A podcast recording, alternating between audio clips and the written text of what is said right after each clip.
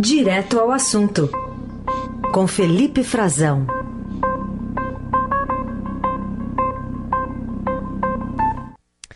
Oi, Felipe, tudo bem? Bom dia. Bom dia, Carol. Bom dia a todos os nossos ouvintes. Como vai? Tudo certo. Vamos começar falando sobre um relatório da CGU, da Controladoria Geral da União.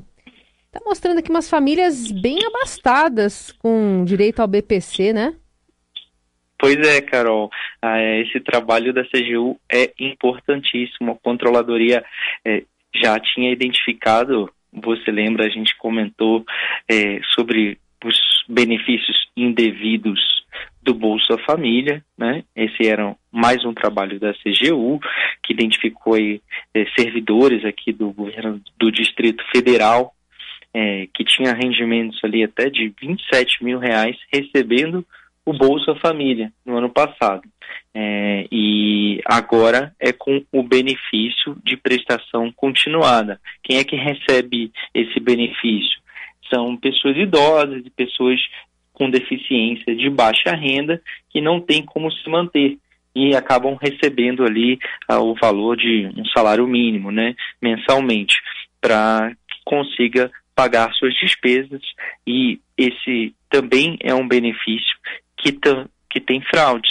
É, isso não é uma novidade, Carol.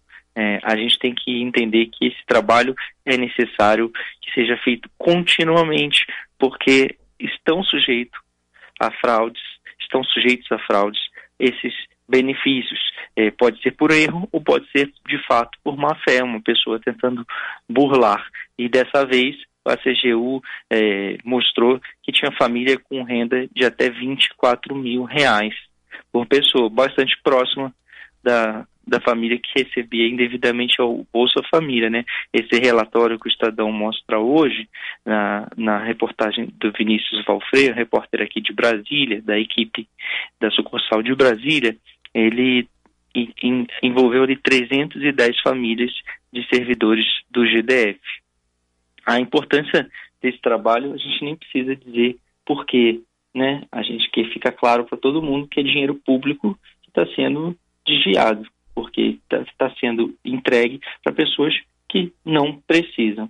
E o, a CGU faz esse trabalho junto aos diferentes ministérios de acompanhamento e de auditoria, né, de, de tempos em tempos, para poder identificar e comunicar para que seja aberto um processo de cancelamento e também de ressarcimento aos cofres, aos cofres públicos desses valores que foram recebidos indevidamente. Uhum. É, tem que ser mantido e ontem a gente comentava sobre a necessidade, né, que o Bolsa Família, a equipe do Ministério da Cidadania quer fazer algo semelhante aí com, com a Receita Federal, uma parceria para para que seja dados, né? exatamente para poder não para que ele possa usar os dados, pelo menos para que a Receita é, use os dados deles, né, dos ministérios, para checar e aí comunicar se alguma, algum indício de possível fraude, alguma suspeita, desde que os dados, é, nesse caso, os dados da Receita, tem que ser mantido sigilo, né? Esse, da, esse do BPC, que a gente tem que lembrar que quase é, foi modificado na reforma da Previdência, né? O governo chegou a propor e os parlamentares é, negaram, né, não quiseram mexer, porque poderia reduzir para muita gente, poderia ser.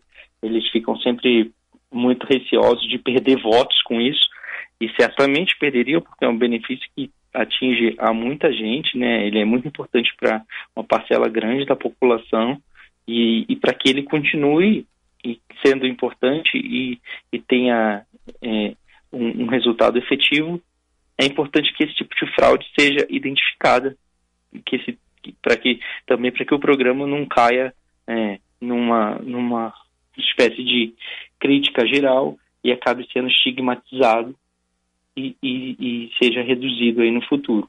É. Chama atenção nesse caso é, essa família aí com renda de 24 mil reais ao mês por pessoa que tinha direito a receber o, o benefício, né, BPC. Enfim, Exatamente. É um, é, um é, trabalho, um... é um trabalho longo, né, da, da CGU. É, eles fazem há muito tempo, a equipe da CGU é, um, é uma equipe de, de auditores, é um, é um ministério, né, foi um, elevado ao status de ministério é, no governo passado, mudou de nome, era, virou Ministério da Transparência, é, voltou a ser a Controladoria Geral da União.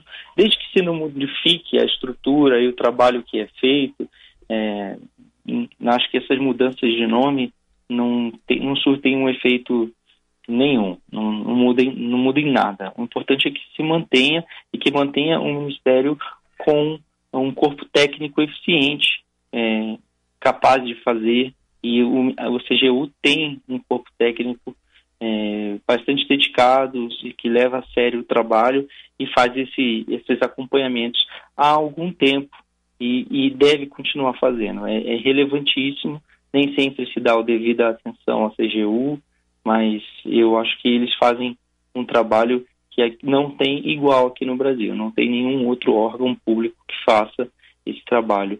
E é bom que faça em nível federal, né? É o, é a, a atribuição da CGU, e que também possa colaborar com os estados e municípios que são muito menos estruturados nessa questão de controladoria e, e, e, possa passar o conhecimento. Uhum. Bom, é, queria ainda falar com você sobre essa decisão do presidente Bolsonaro, que cancelou a ida ao Fórum Econômico Mundial em Davos. Segundo o porta-voz da presidência, Otávio Rego Barros, o presidente brasileiro desistiu da viagem por aspectos de segurança e políticos, e a gente tirou um trechinho aqui. Davos está cancelada a ida do presidente. Eu falei com o Ederson há pouco. Os, as razões para o cancelamento por parte do presidente são aquelas que nós já estamos esboçando há tempo. O presidente e a equipe de assessores analisam uma série de aspectos: aspectos é, econômicos, aspectos de segurança, aspectos políticos, e o somatório desses aspectos, quando levados à apreciação do presidente, lhe permitiu é, avaliar que não seria o caso, nesse momento, de participar desse fórum. Não há absolutamente nesse momento qualquer ligação, link com o fato ocorrido há pouco lá no, no Irã, no Iraque, envolvendo os Estados Unidos também. E aí, quem deve representar o governo brasileiro é o ministro Paulo Guedes, Felipe? Exatamente, Carol. O ministro da Economia, o antigo Ministério da Fazenda, né? Ele tem que ir a esse evento. Né? Ele precisa ir, ele sempre vai. É um, é um evento é, econômico, o Fórum Econômico Mundial. É o mais importante evento é, econômico do mundo, é tradicionalíssimo, e o presidente desistiu de ir.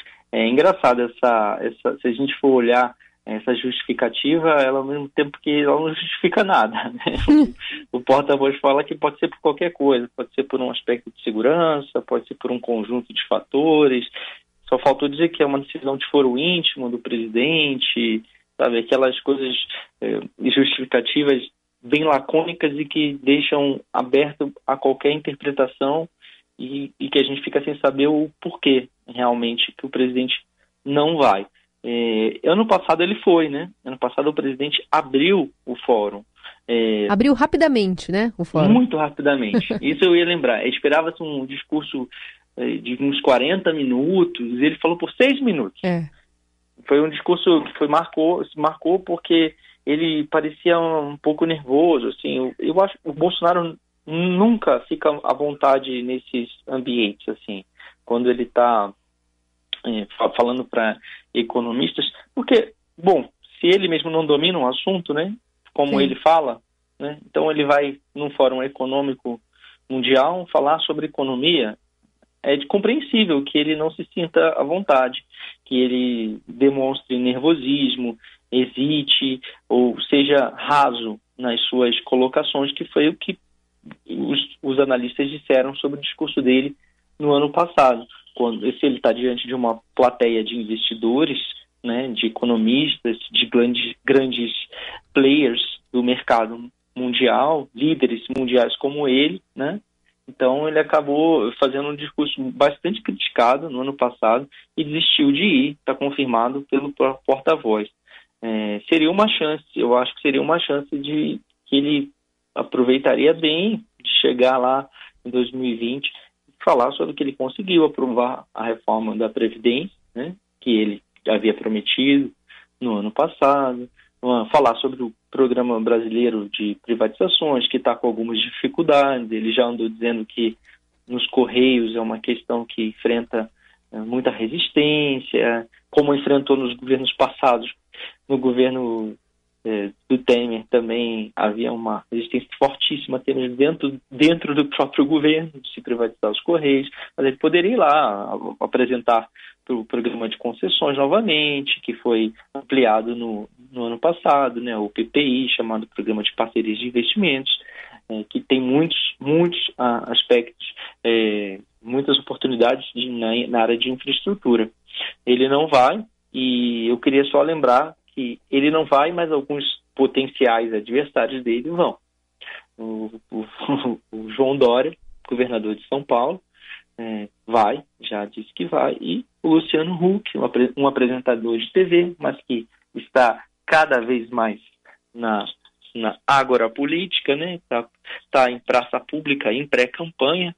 Também hoje o Estadão trata um pouquinho disso na entrevista do Roberto Freire, o presidente do Cidadania, ex-PPS, ex-partidão, né, ex-comunista, que ele, ele fala sobre o Hulk, é um, um, uma espécie de conselheiro, é uma pessoa que conversa muito com o Luciano Huck já há algum tempo e o, e o corteja para que se filie e seja candidato pelo PPS, o antigo PPS, hoje o Cidadania é, o Hulk vai. O Hulk vai, vamos ver no que, que ele vai falar, sobre o que agora parece que o Bolsonaro está perdendo um pouquinho de espaço para essas pessoas.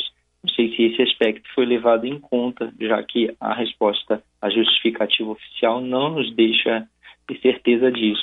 Mas certamente, por esse lado, ele perde um pouquinho a, na fotografia do evento, né? Sim, sim.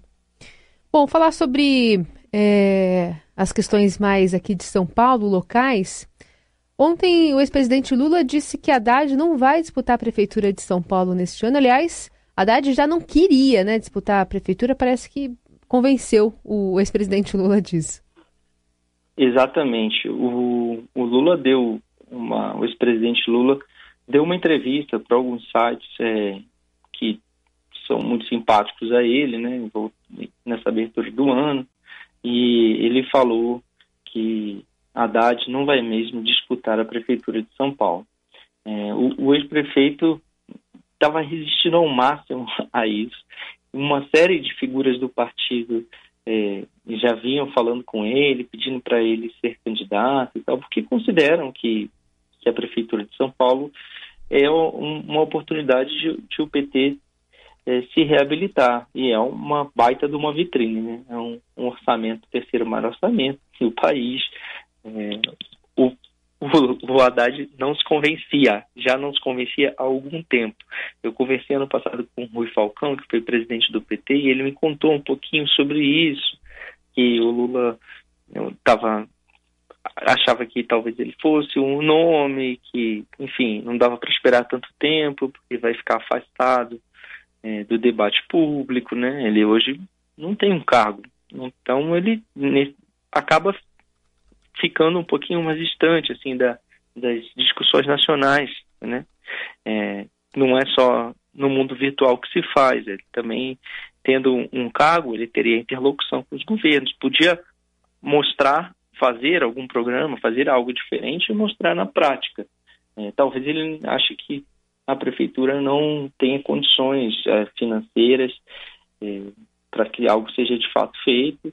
É, pode ser ali uma furada entrar na prefeitura, talvez ele julgue que seja muito difícil conseguir algo em dois anos, ali entrando a partir do ano que vem e fazer algo a tempo de ser um candidato presidenciável em 2022, porque esse é o plano. O que o Lula justifica, Lula fala exatamente isso o Haddad tem um papel nacional.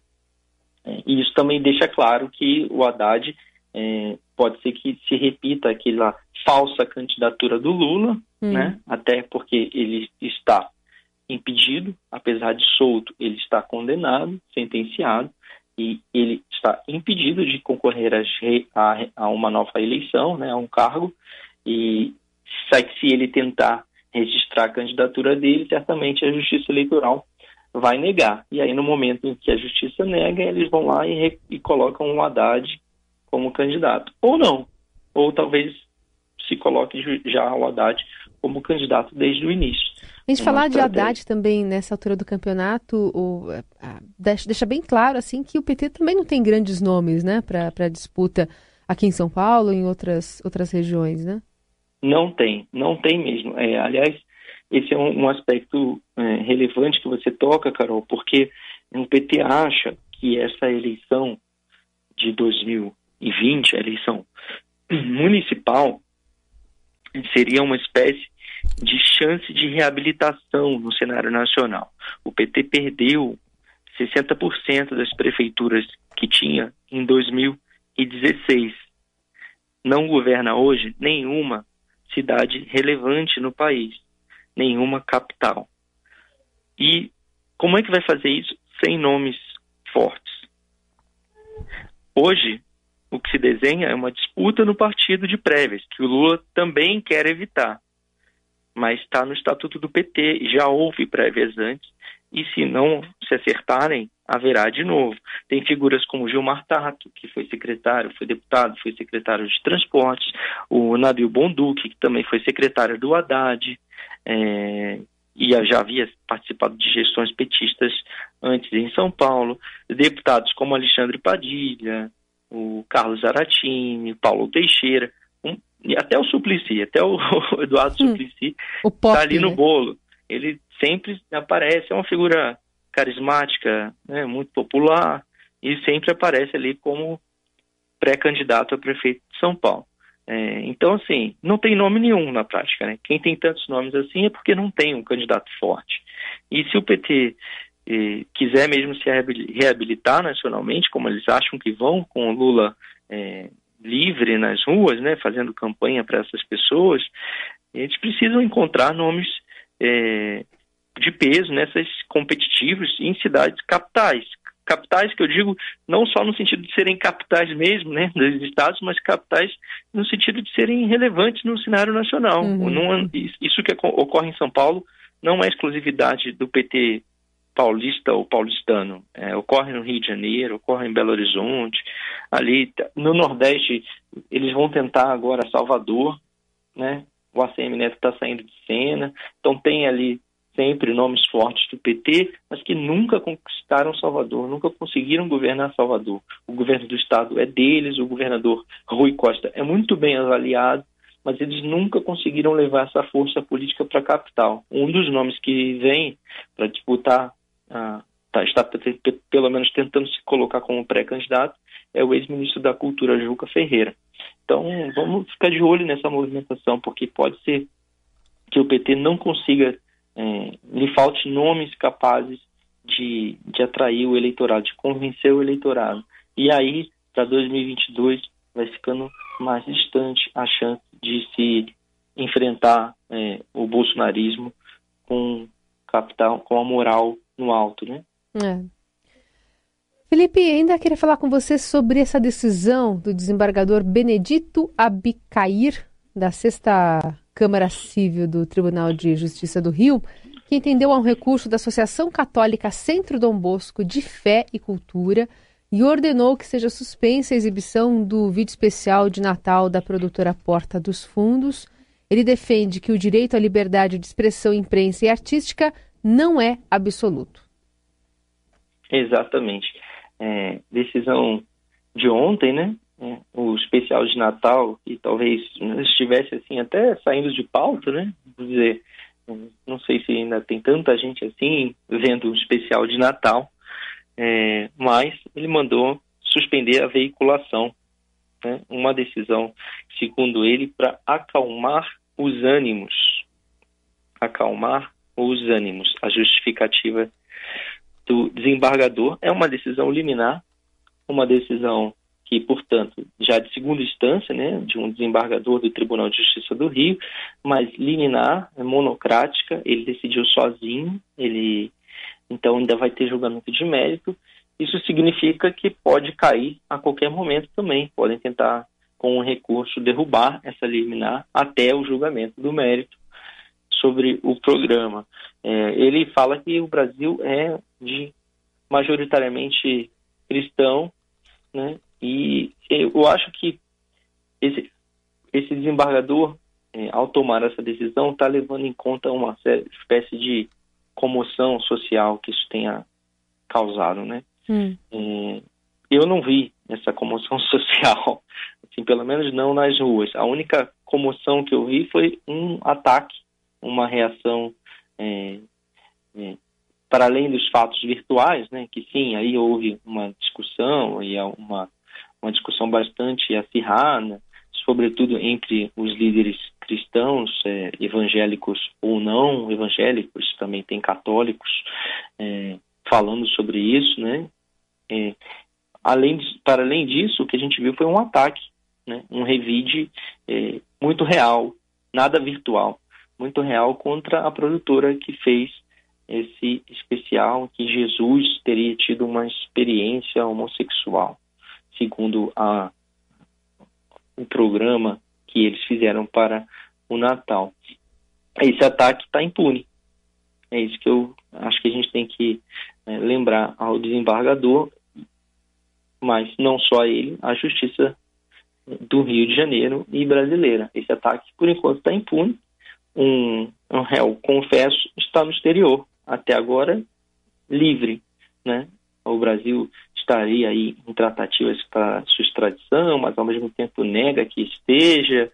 É, o fato é que o caso segue em aberto. A investigação é, não teve avanços até aqui, não conseguiram identificar outras pessoas, mas esse cidadão, o Eduardo Fausto, que já tinha uma fita, uma, uma ficha corrida, né? Já tinha é, cometido alguns atos de intolerância antes, está na Rússia e está querendo dizer que vai pedir asilo, pedido para ficar lá na Rússia. Não sabemos ainda quais serão os próximos passos. E essa decisão do desembargador já está sendo interpretada como não poderia deixar de ser como censura, né?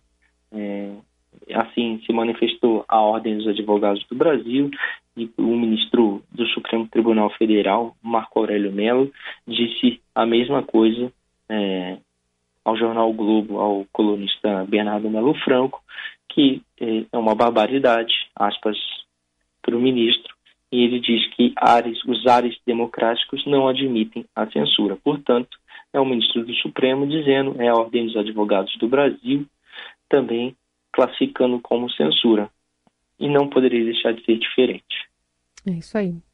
Aliás, esse desembargador, Benedito Abicair, do Tribunal de Justiça do Rio de Janeiro, né, que determinou essa suspensão, ele relatou em novembro de 2017, lembra aqui o Globo, um processo no qual Jair Bolsonaro, então deputado, foi condenado por declarações homofóbicas e racistas.